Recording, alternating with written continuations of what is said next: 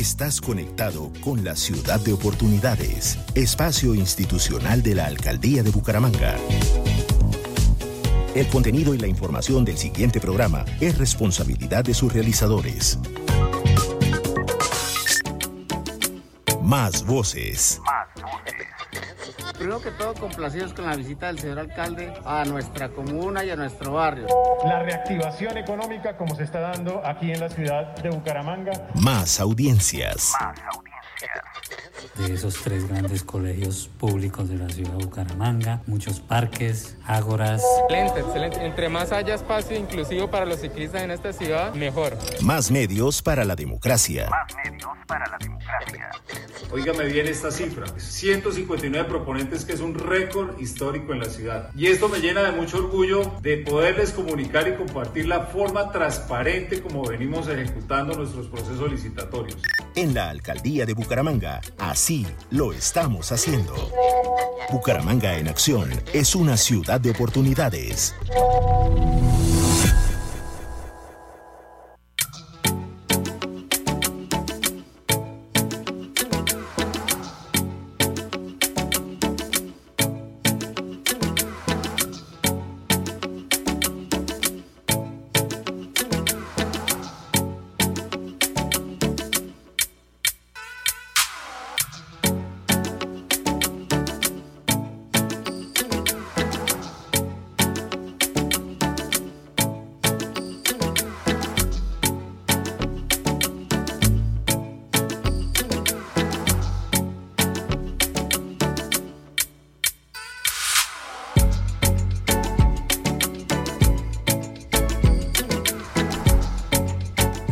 Esta hora en Ciudad de Oportunidades nos acompaña Andrea Juliana Méndez. Ella es la directora de Tránsito y Transporte de Bucaramanga. Muy buenos días y bienvenida a la Cultural.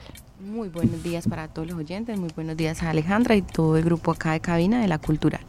Bueno, el tema de tránsito, lo que tiene que ver con movilidad, prevención, es amplio. Vamos a comenzar, directora, hoy hablando de la accidentalidad eh, hay registro de que este año, en 2021, han aumentado las cifras de accidentalidad con respecto al año pasado, pues que estábamos en aislamiento por el COVID-19, pero de todos modos, ¿qué es lo importante que debemos entender de estas cifras y ese registro que ha aumentado y principalmente qué características hay en la accidentalidad en Bucaramanga?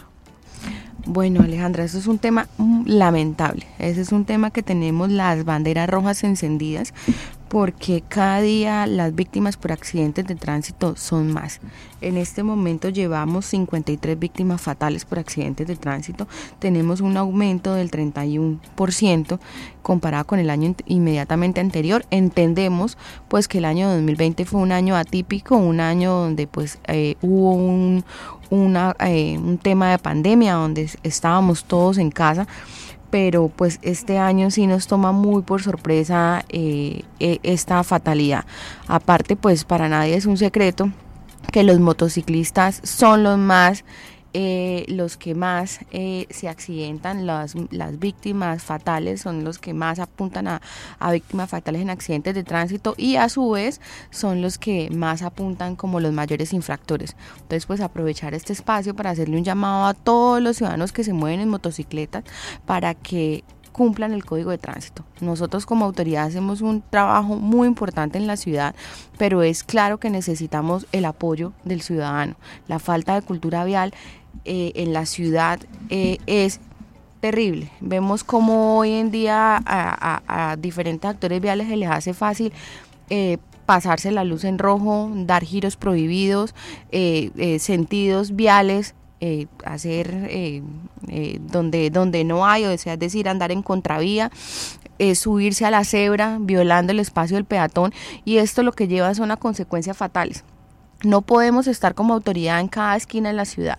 Y por eso es que, que, necesitamos que todos los ciudadanos sean conscientes y sean responsables porque todos sabemos nuestros deberes y nuestros derechos. y pues tenemos que hacer cumplir la norma y el código de tránsito lo establece.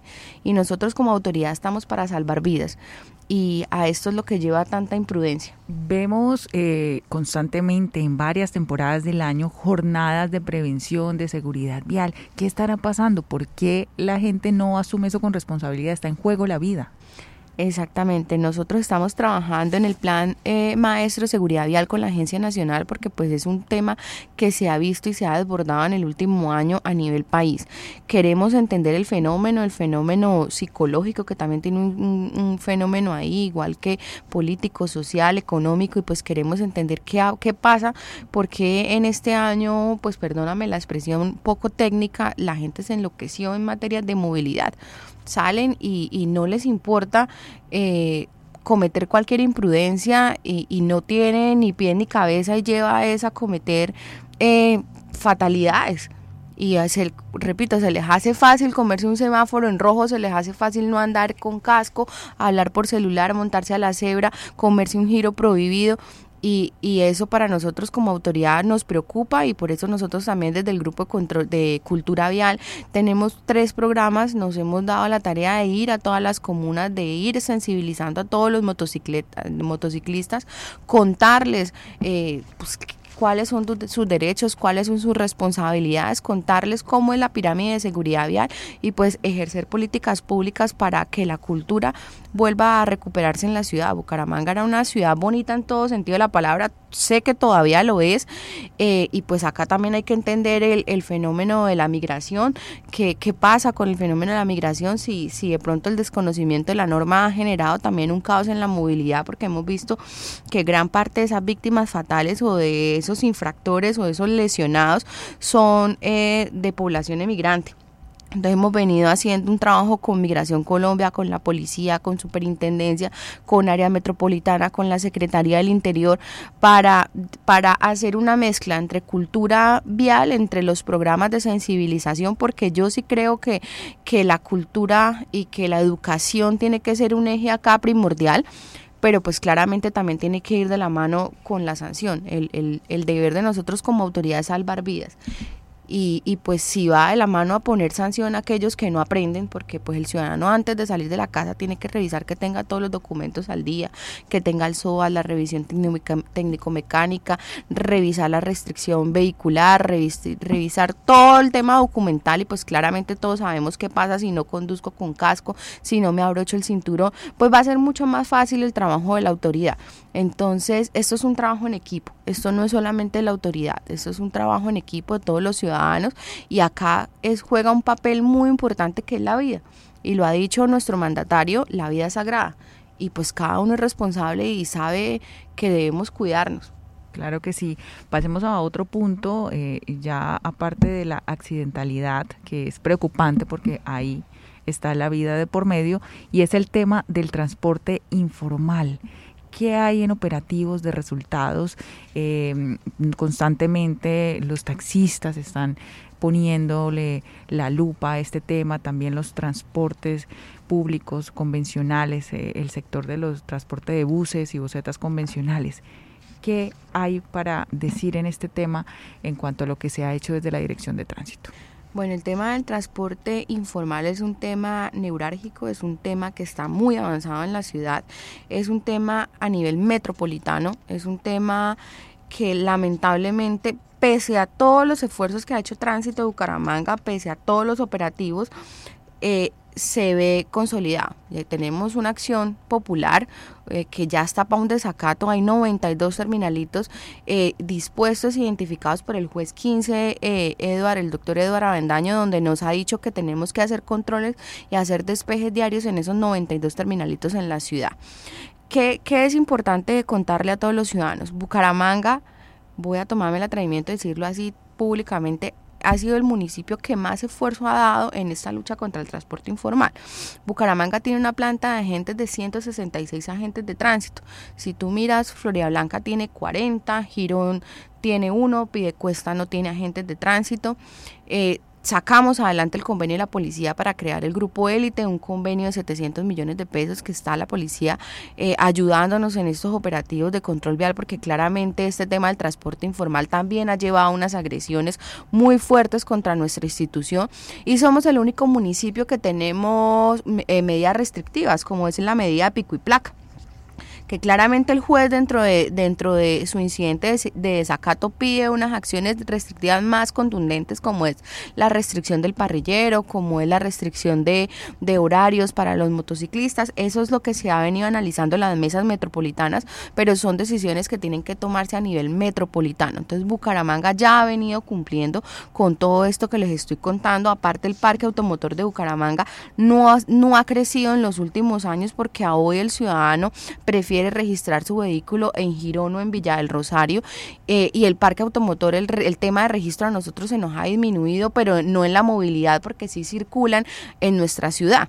Entonces para nosotros sí es un desgaste eh, en temas de control, pero pues eso no es excusa para no hacer los, los respectivos operativos. Nosotros hemos realizado más de 22 mil operativos en el año, tenemos más de 5 mil eh, eh, comparendos al tema del transporte informal y más de, de, de 2 mil y pico infracciones asociadas al transporte informal. Hemos estado allí, inclusive hemos, hemos hecho operativos conjuntos con el ejército porque lamentablemente el tema de las vías de hecho y de la agresión contra nuestros agentes de tránsito conmigo que ya sufrí también una agresión física eh, es impresionante. Entonces nos ha tocado salir con el ejército, con la personería, con la policía que claramente que nos siempre nos ha brindado el apoyo, con migración, para estar allí. No podemos dejar unidades fijas en esos 92 terminalitos porque tenemos necesidades diarias en la ciudad, accidentes de tránsito, recuperación de espacio público, eh, casa infractores, miles de, necesidades, aparte requerimientos de, de, orden legal como son derechos de petición, acciones populares, acciones de tutela que tenemos también que estar allí eh, haciendo los operativos. Entonces las unidades fijas no las podemos dejar y al momento que tránsito termina el operativo, inmediatamente llegan o se van corriendo de los, de los puntos donde ya están identificados esos terminalitos. Entonces la posición de nosotros siempre ha sido clara es, estamos cumpliendo un deber legal, no nos estamos inventando nada. La informalidad no llegó con el alcalde Juan Carlos Cárdenas, la informalidad no llegó con la directora Andrea Méndez, la informalidad está hace más de 10 años, inclusive la acción de, de, de popular que tenemos por el mototaxismo del año 2010. Eh, y, pero sí hemos hecho un trabajo, están las cifras, están los informes quincenales que le entregamos al juez, ya tenemos un fallo de la super donde nos sancionó eh, por temas de la anterior administración, pero seguimos teniendo la posición desde tránsito eh, eh, fija pues la, una posición muy concreta y es que nosotros somos legalistas y tenemos que hacer cumplir el código de tránsito y los mandatos legales. Estamos cumpliendo una decisión de un juez 15 eh, del doctor Edward, que es los operativos, estamos cumpliendo el fallo de la Superintendencia de Puertos y Transporte y estamos cumpliendo lo, lo consagrado en el código de tránsito. Claro, eso en el tema de terminalitos, ¿no? que están identificados, que se ven en el paisaje urbano en el día a día. En el tema de las aplicaciones móviles, eh, ¿se está haciendo algo o entra ahí mismo? En el tema de las aplicaciones móviles, eso pues es una problemática nacional que, con el ministerio hemos acompañado al área metropolitana, quien es la autoridad de transporte. Nosotros somos la autoridad de tránsito, se le delegamos la autoridad de transporte al área metropolitana y hemos estado allí en las diferentes reuniones con el fin de socializar y de ver cómo podemos nosotros desde tránsito aportar. Pero es algo que netamente lo está liderando el área metropolitana. Eh, con, por medio de, de, mecanismos legales para nosotros poder tener el fundamento jurídico para nosotros poder hacer los respectivos controles a que se refiere con tema de la aplicación. Eh, pero pues tránsito está brindando el, el, el apoyo pues logístico y operativo al área pero pues ese tema concreto como tal de las aplicaciones es competencia del área metropolitana. Bueno, en el tema de contratación y recursos ya hablaba usted de un convenio por 700 millones de pesos, pero ¿qué otras contrataciones hay vigentes y pendientes en el tema de recursos asignados? Bueno, eso es muy importante. Yo creo que desde la administración del alcalde Juan Carlos Cárdenas, la Dirección de Tránsito ha tenido un apoyo muy importante. Eh, y, y, lo decía ayer que teníamos informe de gestión en el Consejo Cuando yo llego el primero de julio a tránsito en el 2020, yo me encuentro con un diagnóstico poco favorable para la ciudad, una dirección de tránsito obsoleta en todos sus sistemas, un archivo deplorable, unos patios a reventar, eh, pocos agentes de tránsito por el tema de la pandemia, donde todo indicaba según la proyección de, de, ingresos y de gastos, era que a diciembre del 31 de, de, 31 de diciembre del 2020 íbamos a tener un déficit supremamente importante. Entonces tocaba tomar decisiones, si se hacía un crédito, no íbamos a poder pagar la nómina, todo este tema de pandemia, dos meses de cierre nos afectó muchísimo. Gran parte de los ingresos de la Dirección de Tránsito se ve no en los comparendos, sino en la oficina de registro. Entonces, al estar nosotros eh, allí frente a ese escenario, teníamos que hacer eh, pues muy ejecutivos, muy ejecutores y, salvar la dirección de tránsito de, una posible pues liquidación de que no hubiera para, para, para pagar la nómina. Tenemos un pasivo pensional gigante, uno, un tema de demandas por más de 88 mil millones de pesos. Y wow, yo dije, alcalde, tenemos que hacer algo el alcalde se ha puesto la camiseta, al momento nos ha girado 1.740 millones de pesos, presupuesto que nos ha ayudado para, para, salir adelante. Claramente también hicimos unas estrategias muy buenas en descuentos, en recuperación de cartera, modernizamos nosotros con nuestro personal el tema de, de, pagos, hicimos también un tema de una atención mucho más amigable con el usuario porque eso era muy importante.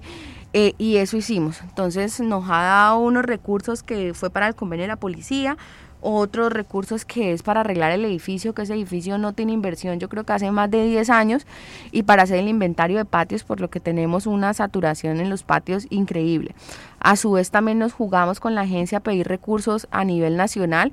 La agencia nos dio aproximadamente 1.200 millones para hacer pequeñas grandes obras en la ciudad, intervenir los puntos de alta siniestralidad y, y allí estamos. Y ahorita tenemos andando algo muy importante para la ciudad y es en el tema de la red semafórica. Hoy tenemos una red semafórica obsoleta de más de 40 años, que ahorita el tema de esos dos meses de orden público eh, eh, nos vandalizaron 18 intersecciones semafóricas, eh, más de 50 señales de tránsito y eso nos golpeó mucho en el presupuesto porque eran más de 500 millones de pesos y hoy tenemos cuatro intersecciones semafóricas que, que no sirven, que están en pérdida total y se nos ha hecho imposible eh, arreglarlas porque no se encuentran los, los repuestos en el país, toca importarlas, hay un problema a nivel mundial con el tema contenedores de China, eso es de Siemens y es una cosa súper compleja, la aseguradora pues lo mismo, también el tema deducible ha sido un poco dispendioso. Y con la Secretaría de Movilidad logramos una donación de 80 controladores inteligentes para red semafórica, entonces estamos esperando que salga el documento como tal para poder Bucaramanga contar con esos controladores y eso pues es un avance en esa modernización eh, muy importante que no cuenta la ciudad y que sí nos ayuda a nosotros a, a modernizar. Entonces eso es muy importante. Doctor Andrea, y en el tema de cartera, ¿cuáles serán los descuentos referentes al pago de multas por infracción que actualmente están al servicio de la comunidad? Nosotros ahorita por la nueva reforma tributaria a nivel nacional hay unos descuentos muy importantes, hay unos descuentos en tanto a vehículos como motociclistas. Hoy hay un descuento del 100% de descuento en interés, tanto en motos como vehículos, y el 50% de descuento de la infracción del capital para los, las infracciones impuestas a los vehículos, sancionadas a 30 de junio, y para las motocicletas tienen un descuento del 80% de descuento en capital igual para los que han sido sancionados antes del 30 de junio. Entonces estos son unos descuentos muy importantes que todos los ciudadanos pues tienen que aprovechar para saldar sus deudas pendientes en las direcciones de tránsito en general a nivel nacional. A su vez, Tránsito Bucaramanga tiene un descuento del 90% en la tarifa de patios para aquellos vehículos que se encuentran inmovilizados antes del 30 de diciembre del 2020. Y tenemos un descuento del 60% para los vehículos que ya han inmovilizados un mes en la dirección de tránsito. Entonces son unos descuentos muy importantes que pues que hay que aprovechar para uno ponerse al día y poder recuperar pues su vehículo o su motocicleta que tanto costó. ¿Hasta cuándo es el plazo máximo para poder acceder a estos descuentos? El tema de los descuentos de la tarifa de patio los tenemos hasta el 30 de diciembre y el tema de los descuentos a los comparendos es una norma nacional por la reforma tributaria, está por ocho meses, ya después de ocho meses ya no es el 50, empieza a bajar al 40 y así sucesivamente. Entonces todavía tenemos eh, bastante tiempo para esos descuentos. En el tema de los patios eh, que está allí eh, lleno, está repleto, ¿qué cifras hay? Y ha hablado usted hace unos días del tema de chatarrización. ¿Esto bajo qué condiciones se, se realiza este proceso? Bueno, nosotros tenemos en los patios aproximadamente más de 10.000 vehículos. Eh, entre motos y, carros, exactamente. Hay más motos, ¿no? Por lo que uno puede observar en las fotografías. Exactamente, tenemos 8.913 motocicletas y 1.160 vehículos. ¿Qué hemos hecho desde, desde el año pasado? Eh, ya hemos hecho dos procesos de chatarrización. Existe la ley 1730, que es la ley de declaratoria de abandono, y la norma consagra que una vez el vehículo eh, se tenga en disposición de patios del organismo de, de tránsito más de un año, la administración puede declararlo en abandono. Eso es un acto administrativo que, que, es un proceso un poco dispendioso. Nosotros verificamos lo que verificamos cuáles llevan un año. En este caso lo que quisimos era sacar vehículos que llevan más de 10 años en la entidad, es decir, que estaban en una parte que allá llaman el cementerio de vehículos, que era ya latas, había cementerio de culebras, eso era un monte. Entonces quisimos empezar por, por, por, por ese lote donde pues más generaba contaminación y, y, y era pérdida pues total de esos vehículos. Eso fue lo que se inventarió, eso fue lo que se le hizo una ficha, un, de eso va por unos estándares, tiene que ir un perito y revisar, hacer una ficha técnica, revisar si se puede sacar chasis, cómo está, una fotografía y se hace un aviso en un diario de harta circulación, se sacó en el frente donde se invita pues a los propietarios de ese vehículo que se acerquen y que, y que retiren su vehículo.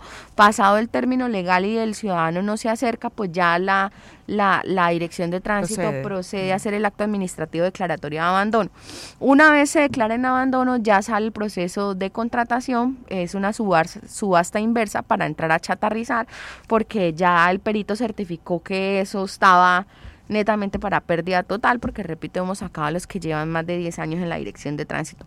Actualmente hemos sacado 1.715 vehículos en total entre motos y carros para este proceso y esperamos nosotros poder hacer el inventario para ir sacando y ir despejando patios. Finalmente, un oyente nos pregunta, eh, cuáles son las condiciones de esos vehículos que a veces escuchan que los desvalijan, que no están en buen estado, pero pues hay que entender que es un sitio abierto también y pues hay un desgaste. Sí, repito, llevan los vehículos que hemos chatarrizado llevan más de 10 años, son condiciones no buenas porque están en interperie con el aire, con las condiciones de clima, de ambiente, culebras, animales, todo lo que pueda haber allí. Eh, gran parte de estos vehículos o están por extinción de dominio o están por pérdida total de accidentes de tránsito o están claramente por comparendos que son vehículos pues que, que son de, del año 95, 80 y pico, entonces que, que no salen andando. Lo que, ha, lo que ha salido, lo que ha chatarrizado prácticamente no sale andando. Eh, eh, desconozco si se y no puedo creer lo que se que se haya desvalijado o algo en tránsito porque desde que por lo menos desde que yo llegué hemos tenido un control para custodiar la, la seguridad de estos vehículos pero pues estos lo que hemos chatarrizado repito llevaban más de 10 años en la entidad bueno, pues muchas gracias a la directora de tránsito de Bucaramanga, la doctora Andrea Juliana Méndez, eh, por acompañarnos, por hablar de esos indicadores de gestión eh, que tiene la entidad y esos retos que hay en la actualidad. Muy amable. Bueno, muchas gracias para usted y para todos los oyentes que nos escuchan en la cultura.